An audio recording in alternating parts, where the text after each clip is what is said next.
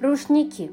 В наши дни рушник можно увидеть разве что на официальных мероприятиях государственного уровня, на славянских праздниках и на свадьбах. А ведь были времена, когда без этого предмета не обходилось ни одно важное событие в жизни. История рушника. Долгое время было принято считать, что слово «рушник» происходит от слова «рука» и обозначает он полотенце, которым вытирают руки. На самом деле это не так. Происхождение он ведет от слова «руж», которое в древнеславянском обозначало «рушить».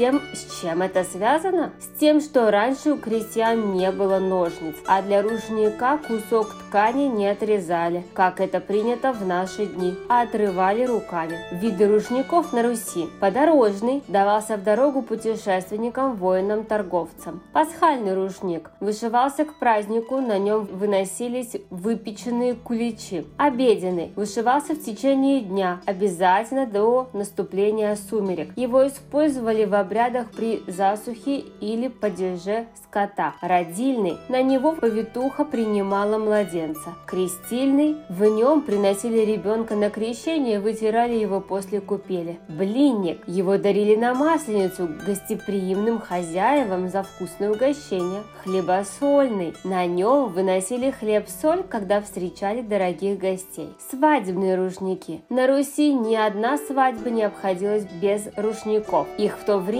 существовало более 40 видов. Один свадебный рушник дарили родители невесты жениху в знак того, что они одобряют брак. Другой использовали во время венчания, третий преподносили на память свидетелям. Сегодня от этих богатых традиций остались только две. Первая – это вынос каравая, вторая – связывание рук жениха и невесты в знак прочной любви. Интересный факт. На Руси Каждая невеста сама вышивала несколько видов рушников для будущей свадьбы.